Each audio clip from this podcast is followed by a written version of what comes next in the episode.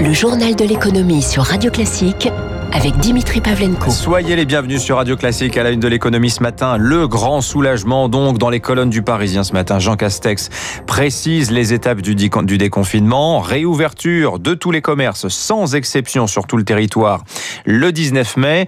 Les cinémas, les théâtres eux aussi, mais avec une jauge à 35% dans un premier temps. Les terrasses de bars et restaurants vont elles aussi pouvoir accueillir la clientèle sur tout le territoire avec une jauge d'abord à 50% assis 6 par table maximum. Le service en salle, lui, pourra reprendre le 9 juin sans attendre les confirmations du Premier ministre. Les fournisseurs des bars et restaurants sont déjà dans les starting blocks et ce depuis au moins une bonne semaine. Reportage dans un entrepôt de boissons et d'alimentation à Villeneuve-la-Garenne, c'est dans les Hauts-de-Seine. Émilie Vallès. Là, on arrive dans la zone de stockage, notamment des jus de fruits et des sodas. Au milieu de montagnes de palettes, Pascal Clément, directeur général d'OBD Grand Paris, fait le point. Il livre en boisson 2000 bars et restaurants d'Île-de-France. Si vous étiez il y a trois semaines, vous auriez trouvé euh, un désert. Hein. Les stocks ont été reconstitués. On est prêt à faire face à la demande, que les Parisiens soient rassurés. Pascal Clément a fait revenir ses chauffeurs-livreurs comme Laurent, qui travaillait uniquement le mardi.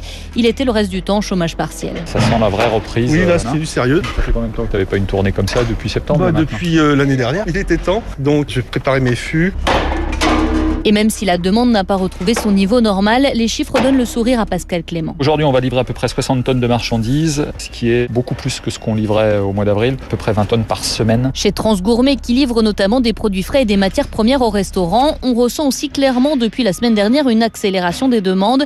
Yves Sebron de Lille, directeur commercial et de l'offre. C'est inédit parce que, en fait, sur une période de 3 à 4 jours, tous les clients vont passer leurs commandes. Les stocks de nos clients sont totalement vides. Pour ceux qui ne faisaient pas d'activité de click and collect, donc là, nous avons un impératif à avoir la disponibilité de tous les produits et notamment les produits ultra frais. Et pour répondre à cette forte activité, l'entreprise recherche 100 chauffeurs et préparateurs de commandes. Alors la vraie nouveauté du mois prochain, ce sera le pass sanitaire, une présentation obligatoire dès le 9 juin pour tous les événements culturels et sportifs de plus de 1000 personnes. Il y aura des exceptions tout de même. Hein. Par exemple, il ne sera pas demandé ce pass sanitaire dans les lieux professionnels d'enseignement type université, dans les grands magasins, dans les lieux de vacances ou de culte. On ne vous le demandera pas donc. Hein.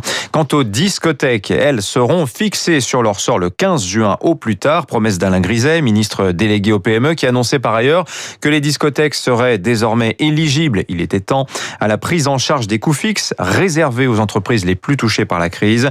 Les exploitants ont par ailleurs déposé un référé en Conseil d'État pour demander leur réouverture le 30 juin. Par ailleurs, le ministère du Travail a donné instruction au préfet hier d'engager des discussions dans chaque département pour permettre aux commerçants d'ouvrir davantage le dimanche. Ils en avaient fait la demande.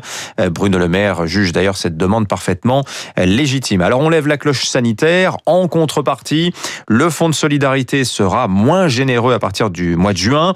Le seuil de 50% de perte de chiffre d'affaires hein, qui ouvrait droit au fonds de solidarité va disparaître. Toute entreprise soumise à des jauges pourra y prétendre. Donc, en revanche, l'indemnisation ira décroissant d'un mois à l'autre exemple avec un restaurant qui normalement fait 20 000 euros de chiffre d'affaires par mois.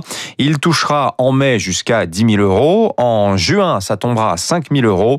Ce sera 2 000 en juillet et puis à peine 500 euros au mois d'août. Au global, la Banque de France estime tenable l'objectif de 5% de croissance cette année. Dans sa dernière note de conjoncture parue hier, la Banque de France souligne en revanche les difficultés de nombreuses entreprises à s'approvisionner auprès de leurs fournisseurs. Plus d'un quart déclarent rencontrer des problèmes de pénurie Radio Classique, il est 6h44. Dans l'actualité également ce matin, le pétrole coule à nouveau aux États-Unis dans l'oléoduc qui approvisionne la côte Est depuis le golfe du Mexique. Son opérateur a commencé à rouvrir partiellement son réseau. Il avait dû le fermer en urgence vendredi après une cyberattaque. Bonjour Eric Mauban. Bonjour Dimitri, bonjour à tous. Voilà, on suit le feuilleton avec vous toute la semaine. Hein. Le FBI a identifié hier les coupables de cette attaque. Alors c'est un groupe de hackers baptisé Darkside et c'est assez incroyable parce que ces hackers s'excusent d'avoir créé des problèmes. Mais oui, Darkseid dit être bien intentionné. Il s'agit pourtant d'une société spécialisée dans les attaques au rançongiciel contre les moyennes et les grandes entreprises. Elle vole des données et menace de les dévoiler si vous ne payez pas. L'administration américaine soupçonne que ces attaques aient été lancées de Russie. Darkseid affirme ne pas avoir de motivation politique et aucun lien avec un gouvernement. Ses membres disent simplement chercher à gagner de l'argent sans créer de problème pour la société. Bien que clandestine, la société se montre très professionnelle Elle dispose d'un programme de relations publiques. Elle tient à la disposition des journalistes certaines informations de nature à confirmer la fiabilité des données récoltées. Darkside dit même faire des dons anonymes à des offres de bienfaisance. Ces attaques se veulent très ciblées. Elles ne concernent uniquement les sociétés qui ont les moyens de payer. Darkside se présente un peu comme un Robin des Bois de la cyberattaque.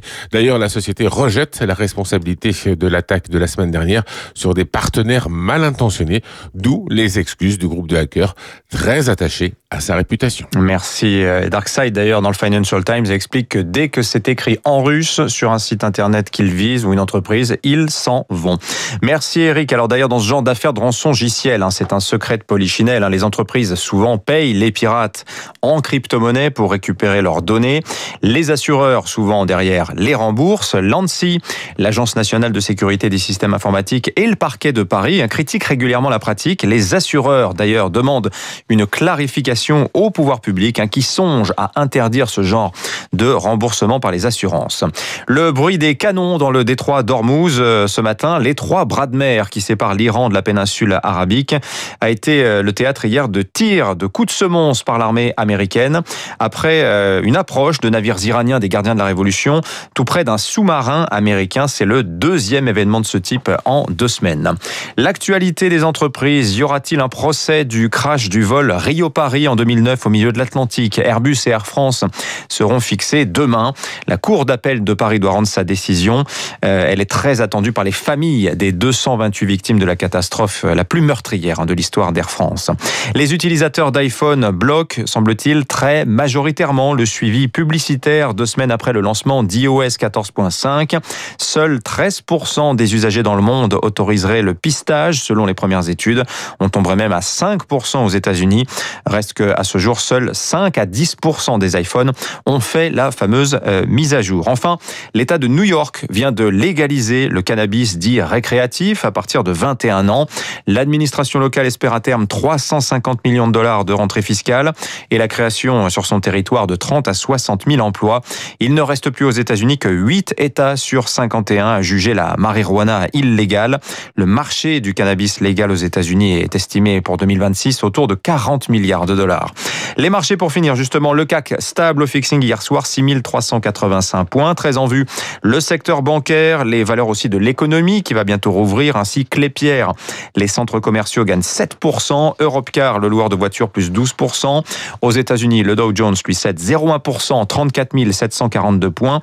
Forte correction par ailleurs du Nasdaq, moins 2,5%, 13 401. 6h40.